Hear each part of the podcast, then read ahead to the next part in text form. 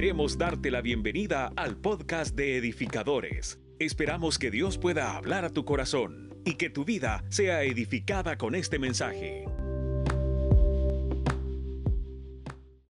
Veamos lo que tenemos ahora del Dios de oportunidades. Número uno, una oportunidad de Dios es una puerta que debe ser reconocida y valorada. Lo puede leer conmigo, cuenta de tres, uno, dos, tres. Es una puerta Mire, reconocer y valorar son dos principios claves del cristianismo. ¿Qué cuesta reconocer? A veces todos decimos que estamos bien. Y cuando tenemos falla en algún área de nuestra vida, no decimos que estamos mal, decimos que estamos más o menos. Ahí voy, no del todo mal, pero, pero, pero estoy más bien que mal. ¿Alguien ha escuchado esa frase? Porque nos cuesta reconocer que estamos mal. Esto es como que yo le diga, eh, el agua está medio contaminada. Solo tiene un poquitito, poquitito, poquitito de, de pupú de pájaro, pero es poquitito. Poquito, no es mucho. Es como entonces, como es poquito, es medio contaminada, ¿sí? Se puede tomar, ¿sí? Nel. Esto es como que venga una mujer y diga, mire, estoy medio embarazada. No se puede. ¿Estamos de acuerdo? O se está o no se está. Si tiene dudas, va a hacerse el examen. Si está casado, dele gloria a Dios. Si está soltero, hermano, empiece a ayunar. Una oportunidad de Dios es una puerta que debe ser reconocida y valorada. Reconocer cuesta. Ahora, valorar es otro principio que cuesta más. Porque valoramos cuando las cosas se nos van, entonces añoramos lo que teníamos. Cuando lo tenemos sentimos que es fácil. Cuando ya eh, tenemos algunas cosas en nuestras manos. Recuérdense, levánteme la mano todos los que tienen vehículo acá. Ok, recordémonos cuando compramos nuestra primera guarola. El primer carrito que llegó a nuestras manos. Hoy ya lo hacemos costumbre, ahí tengo carros, ahí está, saquen el carro, ocupen el carro, vamos, venimos, lo vendemos, recuperamos. Pero ¿qué tal la primera guarola que compramos? Con mi hermano le dieron un kefer del año. ¿saben? ¿Quién sabe qué es un kefer? ¿Sí? ¿Alguien sabe? Una, una mano. ¿Quién más sabe qué es un kefer? Dos. Ah, nadie sabe qué es un kefer. Oh, wow. Un bocho. Ese es un kefer. No ocupan radiador. Y el motor lo llevan atrás. ¿Sí sabía usted eso? ¿Sí sabía? Sí. Es Herbie, vaya, para que usted, para que lo diga cool. Herbie. es un bocho. Y me recuerdo que mi hermano, cada vez que salíamos y dábamos vuelta en el redondel de aquel entonces, del Vieites, ¿quiénes se acuerdan del Vieites? Ah, pues en ese redondel, él me decía, agarra la puerta, literal, e, e, enrollaba el carro y la puerta, yo iba aquí y yo la agarraba. Freno de mano teníamos que, e, él lo apretaba y ¡pum! salía disparado el seguro. ¿Cuánto valoramos nuestro primer carrito que tuvimos? Ahora ya lo hacemos costumbre. Pero literal, los que empezamos bien de cero, valoramos muchas cosas. Y yo creo que eso es válido. Ayer estábamos en la reunión de matrimonios eh, y yo decía esto, ¿cuántas veces vivimos en la escasez y nos tocó comer dos tiempos? De repente nuestros hijos no saben y piden. Papás que están aquí, los hijos solo piden, ¿cierto? Y usted no le va a dar explicaciones de tantas cosas. Mira que el recibo de la luz, el recibo del agua, usted solo anda pagando todas las luces. Pero cuando usted y yo estuvimos de esa edad, encendíamos todo el estadio. Sí, amén. Entonces, valorar es un principio de reconocimiento. Valoramos el Evangelio hasta que estamos nosotros tocando fondo. Valoramos quién es Jesús cuando realmente estamos metidos en un problema. Y el punto es que eh, las oportunidades que el Señor da son acerca de reconocer y valorar. Él da oportunidades, pero reconocele y valora. Ser hijo de Dios no es de cualquiera. Todos somos criaturas, pero no todos somos hijos. Lo voy a volver a repetir. Todos somos criaturas, todos somos creación, pero no todos somos hijos de Dios. Mas a todos los que creyeron, perdón, más a todos a los que recibieron, a los que creen en su nombre, les dio la potestad de ser hechos hijos de Dios. Si yo no he creído, yo no puedo ser hijo de Dios. Soy hijo de Dios hasta que creo. ¿Alguien dice amén? Bien, segundo principio. Estar rodeado del amor de Jesús es la oportunidad para sentirse amado y acompañado. Lo puede leer conmigo, cuenta de tres, uno, dos, tres. Estar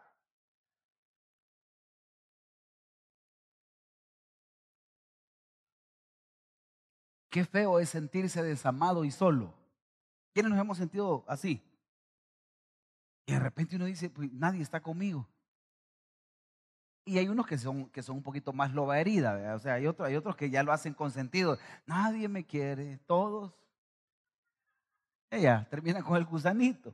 El punto es este. La oportunidad de Jesús para sentirme amado. Yo conozco a Jesús, valoro a Jesús, ya no me siento solo, me siento amado. Hay alguien que me ama.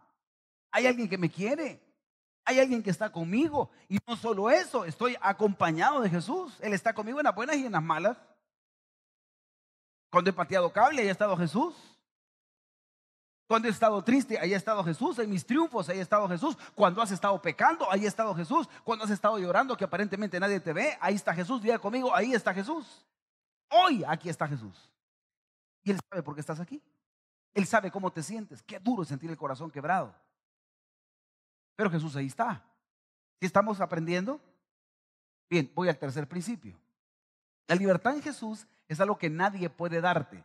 Solo Jesús, quien es nuestro libertador. Lo puede leer conmigo a la cuenta de tres. Uno, dos, tres. La libertad. Solo Jesús. Nadie va a entender de libertad, sino Él solo el que te la da. Ven, ¿y este cómo es que se siente bendecido si no tiene ni para comer?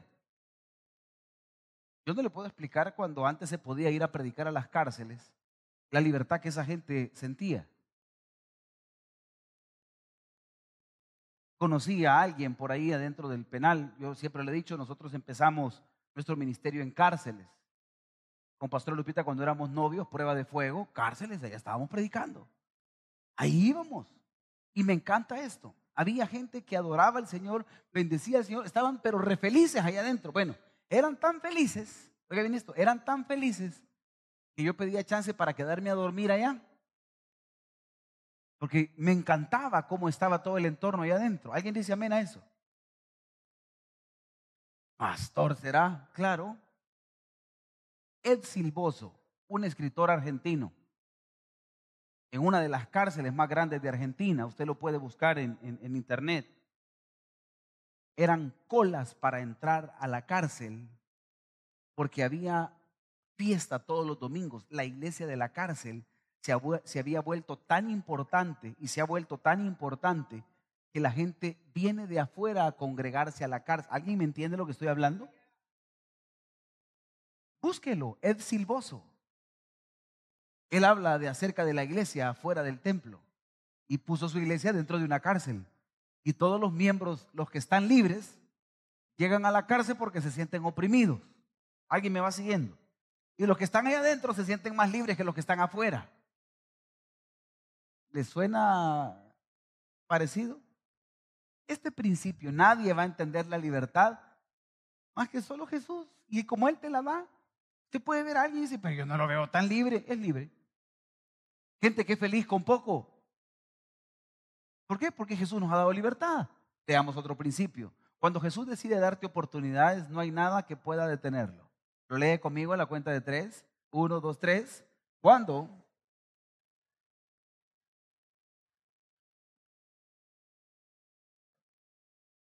Me, me encanta esto porque Jesús, cuando empieza a dar una oportunidad a alguien, como Él es Dios y soberano, de verdad que ¿qué le importan los comentarios? Él no es el que elimina los comentarios de Facebook, para que usted me entienda. Simple y sencillamente, al no darle valor a esos comentarios, Él sigue haciendo su obra, si Él es Dios. Déjelo que todo el mundo hable. Si Dios te ha dado una oportunidad, y Pastor, pero mire, ¿y cómo es que Dios va a ocupar a ese? ¿Y? Pero, pastor, ¿y cómo va a bendecir a ese? ¿Y? ¿Acaso aquí es un centro de empleos para poner un perfil? ¿Acaso aquí hay medidores donde usted va a venir? Venga a edificadores y conéctese en la fe y vea qué tan espiritual es y qué tan no. ¿A qué nivel está usted? Por Dios. Termómetro. Aquí hay muchos cristianos termómetros. Este anda frío. No, pastor, mire, él, él no anda en nada. ¿Ha escuchado gente así? Va, solo yo. Yo le voy a ser sincero, yo ya he juzgado. Diga conmigo el pastor. Sin pena, diga conmigo el pastor. Yo ya he juzgado, yo ya he dicho, es que yo no lo veo que ande en algo. Y nos atrevemos cuando el Señor dice, cuando yo decido darle oportunidades, no hay nada que pueda detenerlo. ¿Y sabe qué es lo que pasa? Que Jesús no pide pasado para llamarte, pide futuro para usarte. Y esto es algo que nos cuesta a los hijos de Dios. Nos cuesta porque es un bloqueo mental. El Señor no nos va a pedir currículo para el llamado. Nos va a pedir futuro. Él sabe para dónde tú vas. Diga conmigo, Él sabe para dónde voy. Por eso te anda buscando. Por eso es que no agarra buenas, de verdad, no agarra buenas piezas. Si sacáramos de aquí gente de pasado, no, hermano. Le voy a decir los que habemos aquí. Y usted, si estoy equivocado, por favor me corrige. Aquí había gente, diga conmigo, había gente que fumaba y recio. Malboro rojo y duro. ¿Que era de mentol, hermano? Era de mentol. Pero aquí había gente, ahí habían otros que. Y recio. Habían otros que andaban cohete. Estoy predicando a otra iglesia aquí. Habían otros que tenían dos. Yo no he dicho qué, vea, hasta sonrieron, vea. Allá el hermano de atrás así le hizo. Estos que tenían dos. Tenían su carácter. Otros que son de pueblo andaban corvo en el carro. Y hermanos que, mira, aquel día de repente hubo alguien, hay varios hermanos que de repente voy pasando y me dicen, pastor, mira, te elegí a se lo voy a parquear porque los hermanos de parqueo estaban topados. Un cuto andaba aquí adentro. ¿Sí, me entiende lo que es un cuto? Todos entienden lo que es un cuto, ¿sí? Aquí lo andaba de un cutillo, andaba aquí. Y yo metido lo saqué. Quizás el hermano vende cocos, dije yo. Ahí lo andaba literal, sin punta, chato aquí, pero aquí lo andaba. Eso es lo que había aquí. Y el Señor nos trae edificadores para ser transformados. ¿Quiénes discotequeaban aquí? Ah, dos, tres, cuatro, cinco, seis, siete, ocho. Ahí vamos, ahí vamos, soltándola. Uno me está sonriendo, están ahí el otro. Todos tenemos un pasado que contar aquí. Si yo sé de dónde vengo, pues yo vengo de tararararara.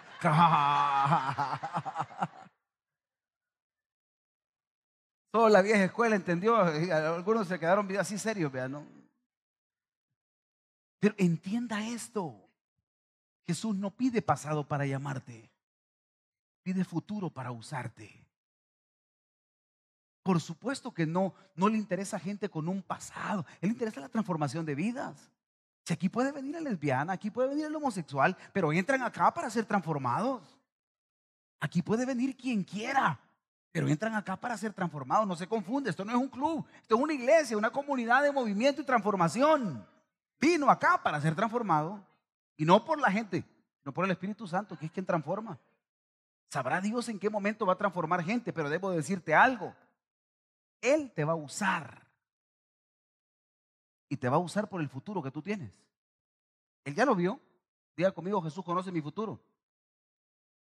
Y por eso es que Él viene y te ocupa. Quiero poner un principio. Cuando rechazamos a Dios con desobediencia, Él te recibe, pero las condiciones pueden cambiar. Esto lo dije el domingo pasado y lo sigo sosteniendo. Lo lee conmigo a la cuenta de tres. Uno, dos, tres. Pero las condiciones, bueno, voy a volver a poner este principio.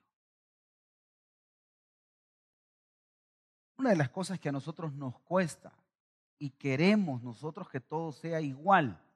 Y déjame decirte algo, voy a volver a decirlo lo que dije el domingo pasado. Te va a bendecir, pero no con los mismos beneficios. Te va a dar confianza, pero no te va a dar lo mismo. Puede ser que te dé más. Él es Dios de misericordia. Pero si algo te voy a decir, cuando ya le has fallado a Dios, cambia condiciones. Cambia condiciones. ¿Se imaginan ustedes, Adán? El tipo andaba tranquilo en el Edén. Le dijo, come de todo. Un fruto no puedes comer. El que está ahí atrás, el árbol de la ciencia, del bien y del mal. Ese solo es un fruto. Diga conmigo un fruto.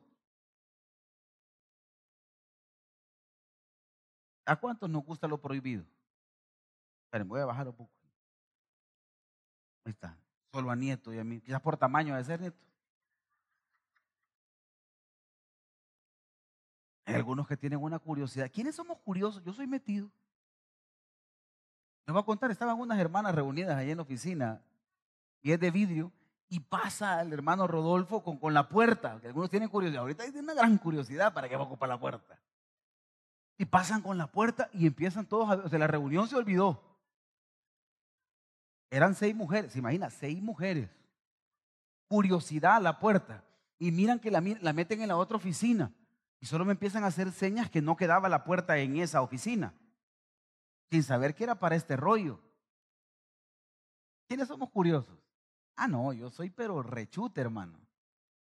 Yo, yo le soy sincero. Yo soy de los que amplía fotos así en, Ah, y usted no. Yo soy de los que tomo captura de pantalla para ver, porque no, no logro distinguir, ya me cuesta ver. ¿Quiénes toman captura de pantalla? A ver, ¿alguien puede dar testimonio? Sí, pues. Salvadoreños.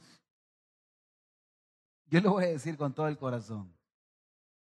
Esta parte de que a Adán le dijeron no toques aquel árbol que está allá atrás, es lo que nos pasa a nosotros todos los días. El Señor dice, mira, tenés tantas bendiciones. Sí, pero es que yo quiero esto. Sí, pero es que eso está prohibido para vos. Sí, pero si yo quiero. Estamos en la era de la libertad. Ojo, diferencia entre libertad y libertinaje es si Dios está ahí o no está ahí. ¿Usted entendió eso? En la libertad está Jesús, en el libertinaje no está Jesús. Pero ¿y si, y si me dan ganas a mí de beber? ¿Y entonces qué? Retrocedemos. ¿Qué es lo que sucede aquí en el rollo? Y lo, voy a decir con mucho amor. ¿Qué es lo que sucede cuando un psicólogo no es cristiano? Le da rienda suelta.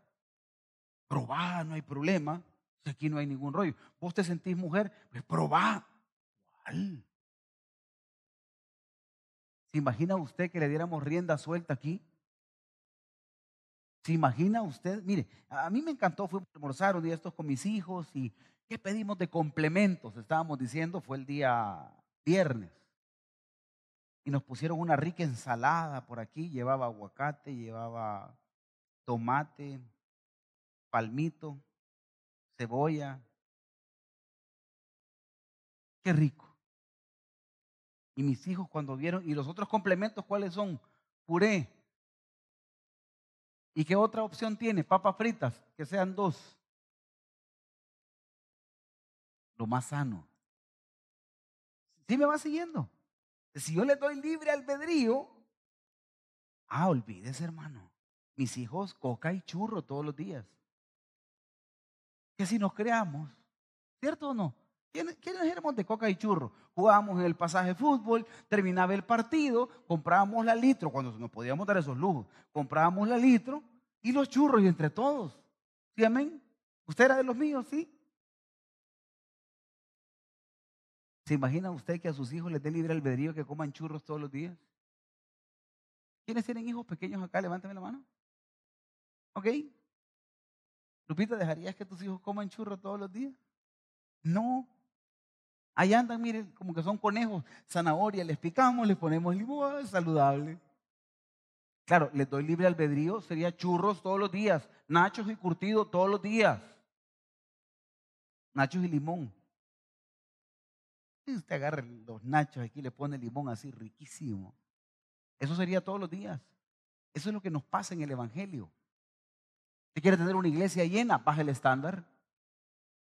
Baje el estándar, empiece a predicar. No, haga lo que usted quiera, no hay problema. Usted puede hacer como quiera. Siéntese. O sea que aquí es como, como allá en, en Asia. Siéntase conejo y va a ser conejo.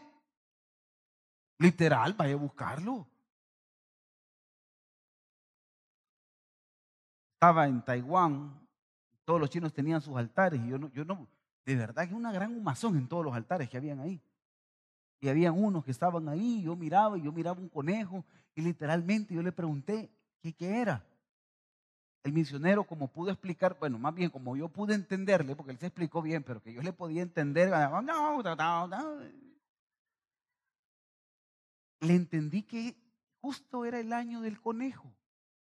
Entonces, eh, los que ellos creían que eran un chorro, creían que el conejo les traía las bendiciones.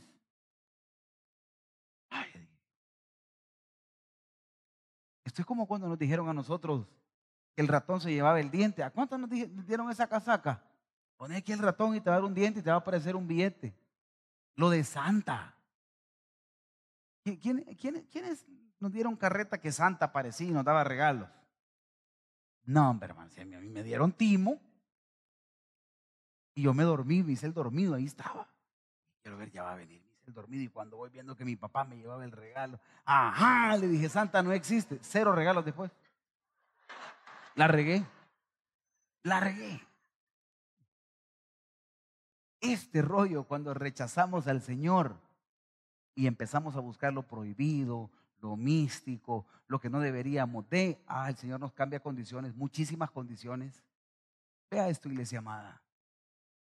Jesús en la cruz, la oportunidad más grande. Diga conmigo, la oportunidad más grande fue la cruz. Me encanta, Jesús muere en la cruz. Jesús aparece en escena.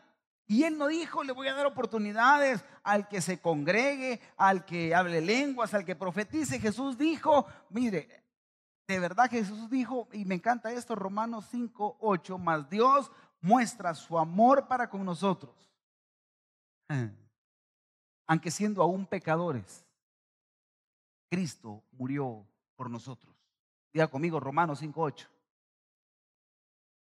Me encanta eso. Él murió por todos. Y nos dio chance a todos. Por los enojones. Voy nombrando cinco series. Los enojones, levantemos la mano, los enojones. ¿Eh? Por eso murió Cristo. Aleluya. Lo que todavía nos cuesta eh, refrenarnos para confrontar. Ay, nadie, solo dulcitos han venido hoy. ¿Sí me entiende eso? Por eso murió Jesús. Los que tenemos amigos malacates que de repente nos hacen caer. No le digo, pues si el cielo se ha congregado hoy aquí. Por esto murió Jesús.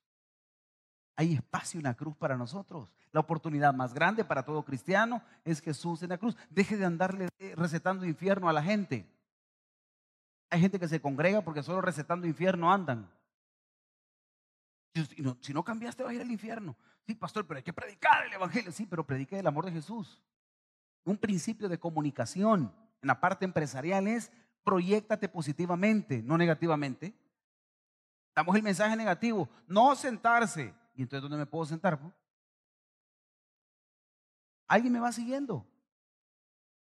Hacemos un evangelio de prohibiciones más que un evangelio de lo que sí puedo hacer. ¿Cuántas iglesias nos llenamos de prohibiciones? No haga, no haga, no haga. Hey, parémonos en el púlpito mejor y enseñemos qué sí se puede hacer en el evangelio de Jesús. Porque la gente entonces no hace y tienen un evangelio de, todo. No, entonces no pongas esto. No pongas la luz roja porque significa esto. Hubo alguien un día. Diga conmigo alguien. Me encanta cuando alguien dice, ahí hay un fulano, ese fulano. Me dijo, pastor, me dijo, no se vuelva a poner morado. El color morado significa muerte. Ah, le dije yo. Siguiente día vine con una camisa blanca con verdecito. Dijo, pastor, me dijo, el verde significa esperanza, me dijo. Ah, le dije. Y el rosado Barbie. Es por tendencia. Yo dije, ¿de dónde se sacó ese tablero de colores la hermana? Son los pantones espirituales. Eso no existe. Vaya, yo empecé a buscar en la Biblia. Yo dije, ¿el negro qué significa? No sé. Si la Biblia no me enseña, pero como hemos vuelto tan mística la iglesia que lo volvemos un evangelio de prohibiciones. Y no ponga esto, pastor, que esto significa esto. No ponga esto otro porque esto significa. Y yo digo, ¿y entonces? ¿Qué puede hacer la iglesia?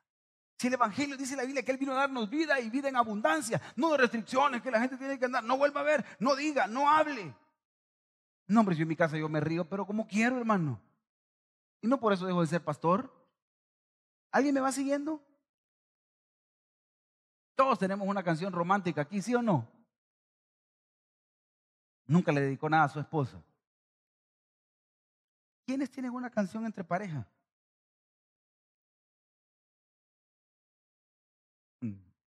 Y no creo que sea cuando levanto mis manos. ¿Verdad que no?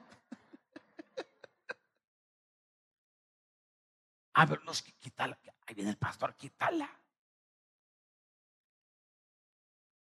Y qué lindo es cantarle a mi esposa. Yo feliz cuando le canto a mi esposa. Y no crea que le canto, pasa por aquí, señor. Yo no le canto eso.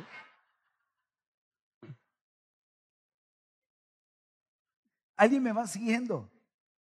Este, rollo de la oportunidad más grande fue la cruz. Es cuando Él vino a romper todo lo místico, vino a romper toda la religiosidad. Y lo que Él vino a dar no fue salvación para que venga aquí el que necesite de Jesús. Los enfermos van a un hospital, los pecadores venimos a una iglesia. A ellos van para ser sanados y curados. Aquí venimos para ser transformados. Eso es la iglesia. Pero si yo quiero hacer aquí la iglesia, no diga, no haga que quiera danzar, que dance. Y el que siente que no debe de danzar, no dance. ¿Alguien me va siguiendo? Sí que eso es revelado. Pastor Mini, yo no sé por qué la gente dice que tiene que levantar las manos. No las levanto. Pero pastor, la Biblia dice que hay que levantarlas. Levántelas. Es que esto es súper sencillo. Pastor, mire, yo vengo de una iglesia que no se aplaude. No aplauda. No, yo vengo de una iglesia, pastor, de que, que empieza, mire, hasta en, hasta en las pegadas aplaudimos. Aplauda. Llámese pegadas las lentas para que me entienda. ¿Sabe cuál es el problema? Las iglesias hemos puesto un misticismo que no estaban en la cruz.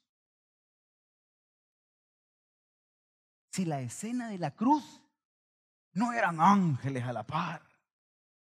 La escena de la cruz no eran diáconos a la par. La escena de la cruz eran dos ladrones y Jesús. Yo siempre he dicho que ese día en el Gólgota fue la primera iglesia. Lo voy a volver a repetir. Para mí ese día en el Gólgota fue la primera iglesia. Un pecador arrepentido, el otro no, y Jesús dando salvación. No es eso la iglesia. Jesús predicando con el ejemplo.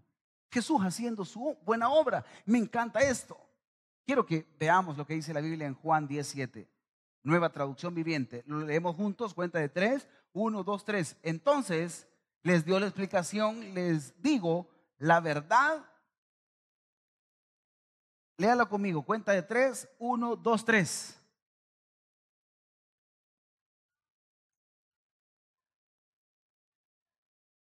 Yo soy la puerta de las ovejas. Me encanta esto. Hablemos de la puerta. Diga conmigo la puerta. Miren, este tema de la puerta, que Él se declara la puerta como tal, es un rollo porque yo dije que los dos primeros principios al inicio es que deberíamos de valorar y reconocer. Una puerta, ¿para qué sirve? Perdón, diga alguien que me lo diga fuerte para entrar y para salir. ¿Para qué más sirve una puerta? Para dividir un espacio. ¿Para qué más sirve una puerta? Para sentirnos seguros. No, hombre, hay unas maestritas aquí que ponen candado. Le echan doble llave, ponen la tranca y todavía le ponen cuña. ¿Sí entienden lo que es la tranca? En los pueblos, ¿saben qué es la tranca? Dos ángulos aquí y ponían un trozo aquí atrás. Y todavía ponen el trapeador abajo por si quieren entrar las cucas, ¿sí o no? Ese es el Salvador, hermano. Este es el Salvador, ahí pone, ahí están acullando el trapeador para que no entren las cucas. Y Jesús dice, mire señores, yo soy la puerta. Él se declara una puerta. El Señor les está diciendo, miren, esto es súper fácil. Le voy a explicar y todavía no le entendían, entonces dijo, bueno, estos tipos no me entienden. Yo les voy a explicar. Y él se declara una puerta. Y me encanta esto. Aquí hay un tema bien polémico. Porque la puerta, ¿quién la abre? ¿Se toca o se abre? Voy a a preguntar, ¿se toca o se abre? Ayúdenme. ¿Quiénes somos team de tocar la puerta? Si no es mi lugar, ojalá que me abran. Pero si es mi casa, lo abro. Si no se ha peleado con su mujer, obvio. Pero si es mi casa, yo no toco, yo abro. Y si hemos perdido la llave, ¿Quiénes hemos ocupado aquí tarjetas de banco, DUIs, licencias para abrir una puerta? ¿Quiénes tienen una puerta con una maña que agarran un cuchillo aquí y empiezan a darle hasta que la abren? ¿Quiénes tienen su mañita aquí para abrir una puerta? Hace muchos años en la casa que nosotros teníamos, perdimos la llave y había que cambiar toda la chapa. ¿Sabe qué hicimos? Una pita puso mi abuela. Ahí colgaba la pita, nadie sabía qué era la llave, jalaban la pita y se abría la puerta. De hecho, aquí entre nos, ahí por ahí tenemos una puerta así, ¿verdad, Lupita? Y este punto de, de, él reconocerse como puerta nos da ciertos derechos dependiendo tu identidad. O la abres o tocas. Si es mía, abro. Si me da pena ajena, toco. Ahora, si yo sé quién está ahí, por respeto, yo debo de tocar y entrar. A mí me enseñaron eso un día. Me recuerdo que mi papá el meses de octubre me llevaba a trabajar a la fábrica donde él eh, gerenciaba y me pusieron de mecánico. Ahí andaba yo trabajando de mecánico y trabajaba y todo el rollo. Y me recuerdo que un día estaba en una reunión gerencial y yo llegué con mi overol y entré, yo no pregunté, solo abrí y mi papá con todos los gerentes reunidos me dijo, ¿qué desea, joven? Vaya, ve, le dije. Aquí, papá, le dije, vengo a sacarte una soda de la refri. ¿Me da chance de terminar mi reunión? Me dijo, ¿y puede retirarse? No, yo iba frustrado, hermano. A la acera me fui a sentar. Y cuando salió, salió como que nada había hecho. ¿Qué pasó, campeón? Me dijo, ¿cómo estás? Triste, le dije. No, me dijo, no pasa nada, solo tenés que aprender a reconocer los roles, me dijo. Aquí no soy tu papá simplemente. Mm. Se toca antes de entrar, me dijo. Y se pregunta si puedo entrar o no, dependiendo a dónde vas a entrar. ¿Alguien me va siguiendo? Yo con respeto vengo delante del trono de la gracia de Dios y no vengo a decir, y, hoy me bendices, y hoy lo recibo, y así va a ser, y, y qué. No, no. Yo vengo con la cola entre los pies a decirle, Señor, aquí estoy arrepentido. Y si me das un milagro, sigue siendo Dios. Y si no me das el milagro, sigue siendo Dios. Uno tiene que saber reconocer. No porque grite más lo voy a recibir ya. Yo toco. Y me encanta esto. Dice la Biblia que si alguien reconoce y oye su voz, y abre la puerta. Mm.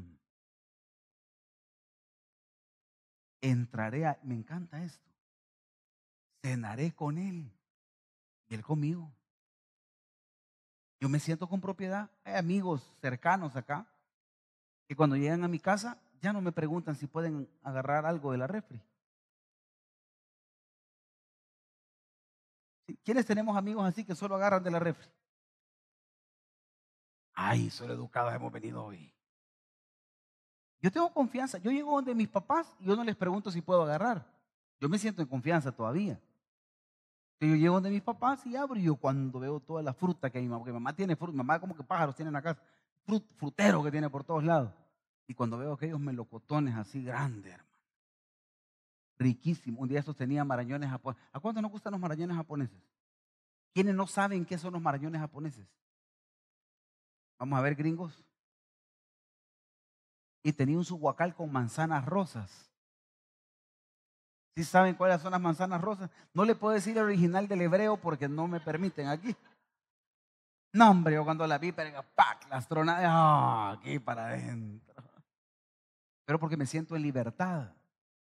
Porque para mí todavía sigue siendo mi casa. Deje de estar diciendo el nombre. Él está. Estas manzanas rosas son riquísimas. Si usted no sabe cómo se llamaban, búsquelas. Y ahí lo va a hallar. Diga conmigo, Jesús es la puerta. Sigo avanzando. Juan 14, 6, Jesús le dijo, yo soy el camino y la verdad y la vida y nadie viene al Padre. Entonces, listo, para llegar a esta puerta, diga conmigo, existe un camino. Entonces, Él no solo es la puerta, diga conmigo, también es el camino. Diga el que está a su lado también, dígale, dígale, el que está a su lado también es el camino, dígaselo sin pena, también es el camino. Me encanta porque este Jesús literalmente lo que está diciendo es, no solo vas a entrar aquí, sino que en este espacio que te va a llevar hasta aquí voy a estar, voy a estar yo. Por eso es que no te deja pecar a gusto. Por eso es que ya no te sientes igual. Ya no puedes pelear, ya no podemos pelear igual. Ya no puedo pelear igual. A mí me cuesta, ya no, ya no. Un día de estos el vigilante me hizo una y yo iba por aquí, mire, como que era, como que era bam, iba yo aquí. Y como me vio, me dijo, ¿qué tal, pastor? Me dijo, Dios le bendiga. ¿Para dónde va? Aquí le dije, haciendo ejercicio, ándole. ¿Quiénes tenemos ese genio? que tener paciencia. Hay que tener amor con las personas. Porque Jesús ha prometido que no solo es la puerta, sino que te acompaña en el camino. Diga conmigo, Jesús está en el camino. Y Él es el camino. Él aquí te va a acompañar. Te enojas. Hay algo que se llama Espíritu Santo que te recuerda, hey, no estuvo correcto esa respuesta. No está correcto juzgar apresuradamente. Yo le voy a decir algo, un defecto que yo tenía de fábrica es que yo me adelantaba a un prejuicio. Yo sacaba conclusiones sin haber conocido todo el ambiente. Voy a volver a repetir esto. Diga conmigo el pastor. Ah, pues yo así, yo sacaba conclusiones antes. No, hombre, que no viene, qué barbaridad, qué tarde viene. Yo no pregunté si le había pasado algo. Dios que me enseñó, pregunta antes de hablar. A mí, a mí, a mí. Porque yo me aceleraba. Mira, ¿qué son estas horas de venir? Iba a agarrar y regañaba. Yo no sabía qué problemas había tenido. Porque muchos lo que hacemos es sacamos una conclusión de las cosas y hasta después que nos damos cuenta de la verdad, bueno, ni modo, pues, pero entonces habla. Total que la gente es la culpable yo no. ¿Alguien me va siguiendo aquí? En ese camino que nosotros andamos, Jesús nos habla, Jesús nos redarguye, Jesús está diciendo que listo, yo te voy a ayudar para que llegues a la puerta, por eso no te voy a dejar pecar en paz. te dejaré al Espíritu Santo. Cuando estás fornicando, ahí está el Espíritu Santo. muchacho, no estuvo bien lo que hiciste. Cuando peleas, ey, ey, ey, no estuvo bien lo que hiciste. Algunos que todavía ocupan los tres pitos, no estuvo bien eso. ¿Alguien me entendió? Cuando de repente empezás a ver pornografía, Jesús te dice, hey, cuidado, ahí estoy yo. Alguien me va siguiendo. Cuando de repente te brillan los ojos por otra persona y ya estás casado o casada. Ay, que quizás este viejo ya no es de Dios. De como que hay que comprar el año 2023. Alguien me va siguiendo. ¿Qué, ¿Qué rollo se ha metido hoy en estos días? Que ya cuando se llega a los 40, 40 fever, la fiebre de los 40, ya anda el viejo otra vez, se volvió a echar eh, ¿cómo se llama ese? Ralco. ¿Sí? ¿Quiénes se acuerdan del Ralco? Walter Scott. Se volvió a pintar nombre y el viejo que era ya canoso, negrito, nítido, esbelto. Ya compra ropa en Sara. Arrugado pero apretado. Ah, alguien dice amén. y Jesús dice, mire, si ya viviste en las primeras etapas del matrimonio, mantenete fiel. Yo estoy en ese camino. Yo te estoy hablando, ¿por? Porque te voy a acompañar en el camino. Y el día que llegues a la puerta, yo también soy la puerta. Diga conmigo, también es la puerta. Diga conmigo, también es el camino. O sea que no hay tales, no hay pierde. Él está en el proceso y Él también está en el destino. Ahora, me encanta esto. ¿Eh? Romanos 5.2. Lo puede leer conmigo a la cuenta de tres. Uno, dos, tres. Porque también tenemos en la cual estamos y nos gloriamos. Diga conmigo entrada. Va, listo. Para llegar al camino necesitamos también una entrada. Diga conmigo entrada. ¿A cuántos alguna vez nos han vendido alguna entrada chafa para el estadio? Aquí no, no hay nadie, va al estadio aquí. Te voy a contar que un día fue a ver un partido yo. Jefe, jefe, me dijo ya, yo vi la cola, ya sacalas, me dijo. Le dije, dos dólares más, está bien. No, cuando me estaban leyendo ahí en la entrada, es falsa, me dijo. Y cuando voy a buscar al maestrito que me la vendió, ya no estaba. ¿Qué cree que me tocó? Pagar el doble. Como solo a mí me pasan esas cosas, yo sé que a usted no le pasa eso. Qué feo es no tener entrada para algo. Cuando le piden a uno, y tiene su entrada, dice que la perdí. ¿Quiénes han ido al cine alguna vez aquí? no es pecado, no voy a decir, eso es pecado, pastor. Hay Netflix. Hay la novela turca. Ahí la va llevando por episodios en TikTok, ahí, ahí la va sacando y va descargando todos los episodios. Ah. Más si mira las coreanas, vea. Ay, hermano, es que viera qué lindos son los chinos. Ah, usted es de Panchimal, igual que yo, hermano. Me encanta esto. Jesús, no solo Él se constituye el camino, no solo se constituye la puerta, sino que Él te dice, yo soy la entrada, por la cual, me encanta esto, en la cual estamos firmes y nos gloriamos en la esperanza de la gloria de Dios. Pero me encanta esto, por quien también tenemos entrada por la fe a esta gracia. Él te dice, aquí está tu entrada. Cuando yo le reconozco como Señor, Él me da una entrada a mí. Yo le recibo y yo logro entrar. Cuando yo llego a este camino, me espera una puerta. Diga conmigo, me espera una puerta. Pero también Él es la puerta. O sea Él es todo. No puede fallar el proceso. Él es todo. Él es la entrada, Él es el camino, Él es la puerta. Diga conmigo, Él es la entrada, Él es el camino, Él es la puerta. Ahora, le voy a decir algo. Hermana Dalila dijo algo súper importante. La puerta divide un espacio. ¿De qué me sirve tener la entrada, andar en el camino y no abrir aquí? Y le voy a decir por qué. Porque en esa entrada hay un versículo que a mí me rompió el coco. Lo puede leer conmigo a la cuenta de tres. Uno, dos, tres. y entrará y saldrá. Va. Algunos están viendo así, mire, pastor. Qué feo puso ese color. Fíjese en la palabra, hombre. Y algunos es como, ay, pastor, que de verdad, ¿será que le cambia el color a la presentación? Póngale coco a la revelación. Dice la Biblia. El Señor dice, yo soy la puerta. Algunos sienten, si usted siente que se le está moviendo, hermano, mañana urgente vaya al médico. Algunos así le están haciendo, hermano. No vaya a otra cosa, algunos, ¿a cuántos les está pispileando? ¿Alguien me entiende esa frase? Sí. ¿A cuántos se les está moviendo eso? Si así lo sienten, listo, anemia. no es cierto. Algunos así están, no crea que es efecto, yo no le he puesto ningún efecto, fuera de broma, es su pulsación. Bueno, vamos.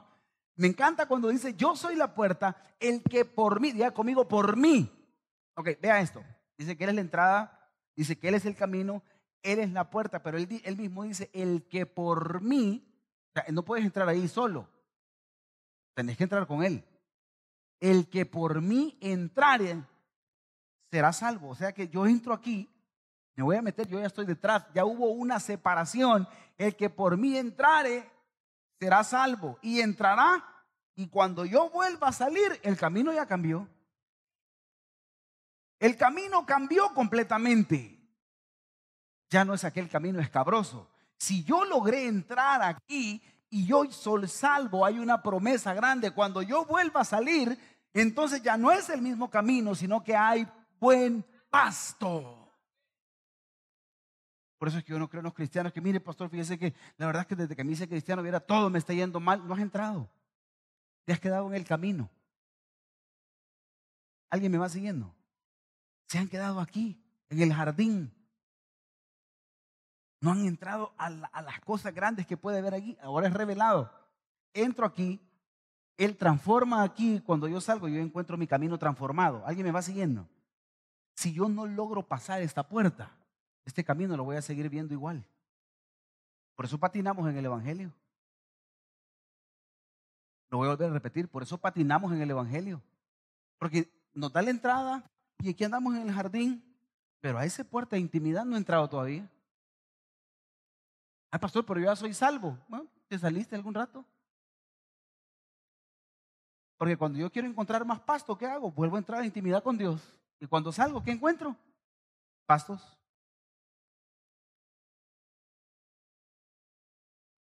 De verdad, si hay algo que a mí me molesta, a mí me da cólera, es la escasez. ¿A cuánto nos molesta la escasez? Olvídese por las, las causas que sean, pero qué cólera andar escaso. Qué cólera andar con el piloto encendido a cada rato el combustible. Uno tiene que andarlo viendo de este lado para que suba. Usted lo mira de este lado y le baja la fe. Véalo de este lado y le sube la fe. A mí me da cólera de verdad. Me da cólera que de repente ahí ando viendo yo, no me alcanza. ¿A cuánto nos molesta eso? Sígase de sincero. Que de repente quiere comer bien. Y dice, ah, no me alcanza. Le dan ganas de comerse uno sus seis tacos bien puestos. ¿A cuánto nos gustan los tacos aquí? Eso es de Dios, hermano. Hago unos buenos tacos al pastor. Unos taquitos de carnita asada. Un mamachú, vaya, para que me entienda. Y usted dice, no, hombre, que si compro allá ya no me alcanza. ¿Qué cólera da? ¿Qué cólera da andar el recibo montado? A mí me molesta la escasez. De verdad, yo le voy a abrir mi corazón. Me molesta la escasez. Me molesta cuando de repente ha llegado a mi casa la escasez y yo digo, ¿y entonces? A mí no crea que yo digo, bueno, entonces aquí andamos, ¿verdad? Y nos ponemos hasta, hasta más evangélicos aquí, mire, por la gracia, ¿verdad? Y aquí yo estoy pidiéndole a Dios, aquí como llaga podrida. Eso me da cólera. A mí me encanta comer bien. ¿A cuánto nos encanta comer bien? Sí, en la mesa que hay abundancia y van a ser frijoles, pero que sea abundante. Si va a ser carne, que sea abundante. ¿Alguien me va siguiendo? Pero ahí andamos y quiero partir la tortilla, te alcanza, sí. Para otro vos para allá, sí vaya y, hay pan. No, fíjate que casi no. Te vamos mitimita. No, mi hermano. Que abunde. No llame el espíritu de escasez. Que abunde. Pero ¿sabe cómo se encuentra eso? Cuando yo llego acá y encuentro salvación e intimidad y cuando yo salgo, habrá pastos. Algo no estoy haciendo bien en la ecuación. Cuando yo me encuentro así, algo está pasando algún llamado tenés y no has tocado la puerta. Creo que estoy profetizando.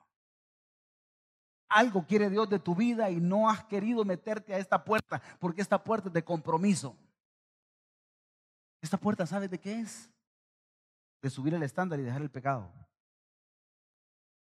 Esta puerta, ¿sabes de qué es? De dejar mi comodidad y empezar a vivir para Él. El punto es que como nos gusta estar aquí y jugar y con un pie adentro y el otro afuera, no, es que aquí estoy bien, pastor, mire, al suave ave.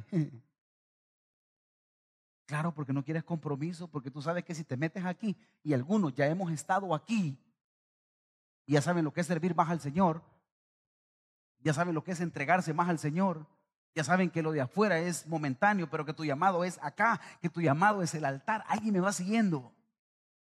Algunos tienen un llamado grande de parte de Dios y lo creo.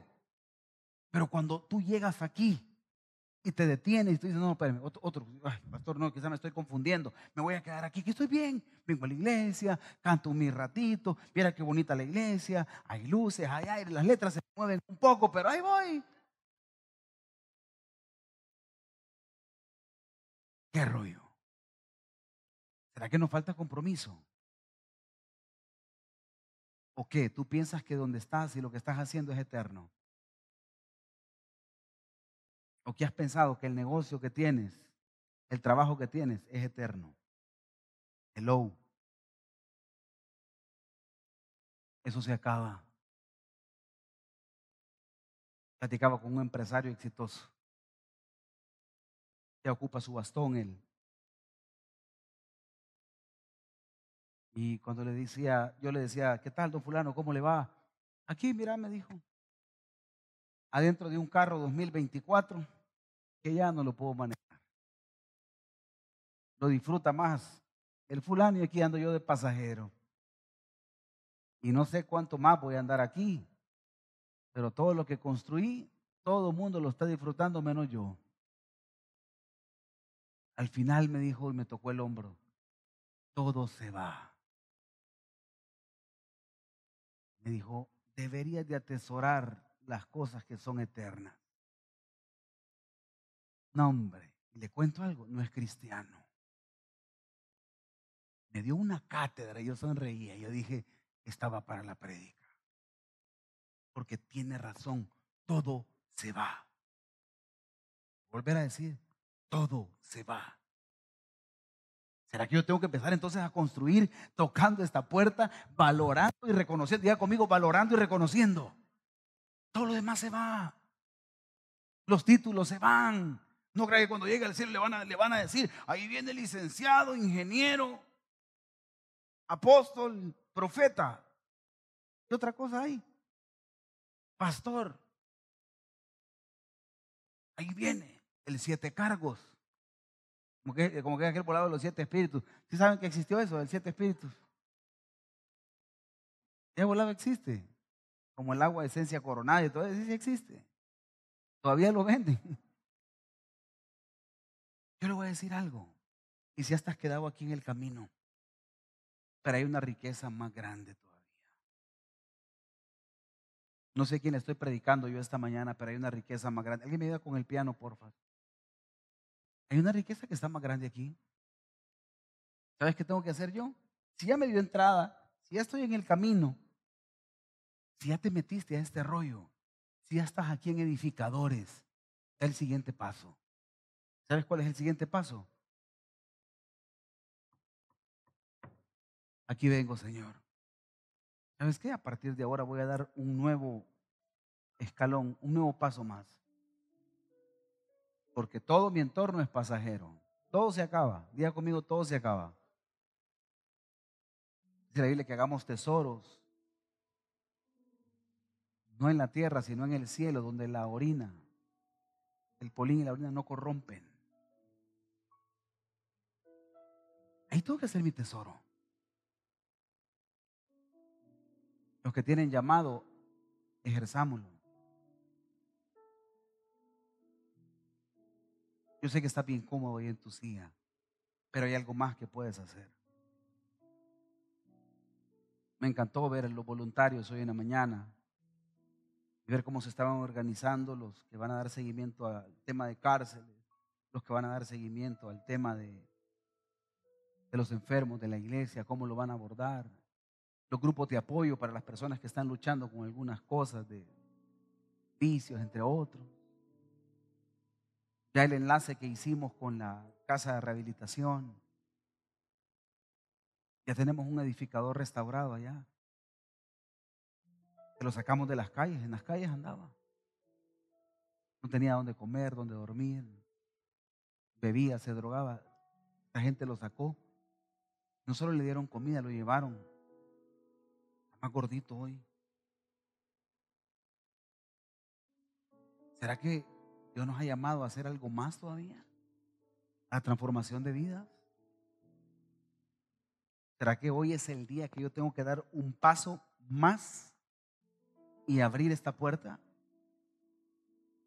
Póngase en pie, por favor.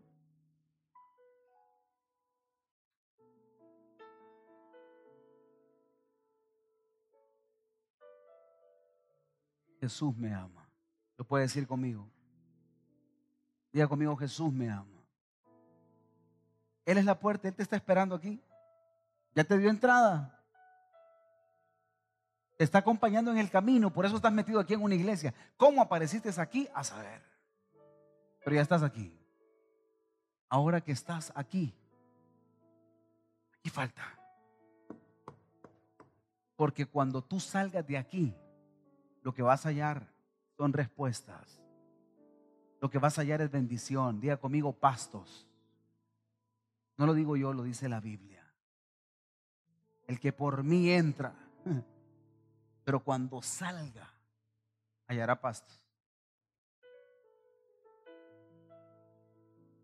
Quiero decir específicamente, cuando yo empecé a orar, me encantaría que al altar puedan venir todos aquellos que a lo mejor un día estuvimos ya aquí de este lado. Yo siempre he predicado esto y he dicho la reconciliación no solo es para salvación. La reconciliación muchas veces tiene que ver con adquirir nuevamente los derechos que yo dejé que el enemigo me robara. Tenías otra autoridad espiritual, tenías otra unción, otro nivel espiritual. Y no hablo de algo místico. Hablo de lo que ya habías alcanzado y retrocediste y estás muy cómodo donde estás ahora. Y no te estoy juzgando. Qué bueno que sigues en el camino. Pero debo decirte algo. Hay algo más todavía. Diga conmigo, hay algo más.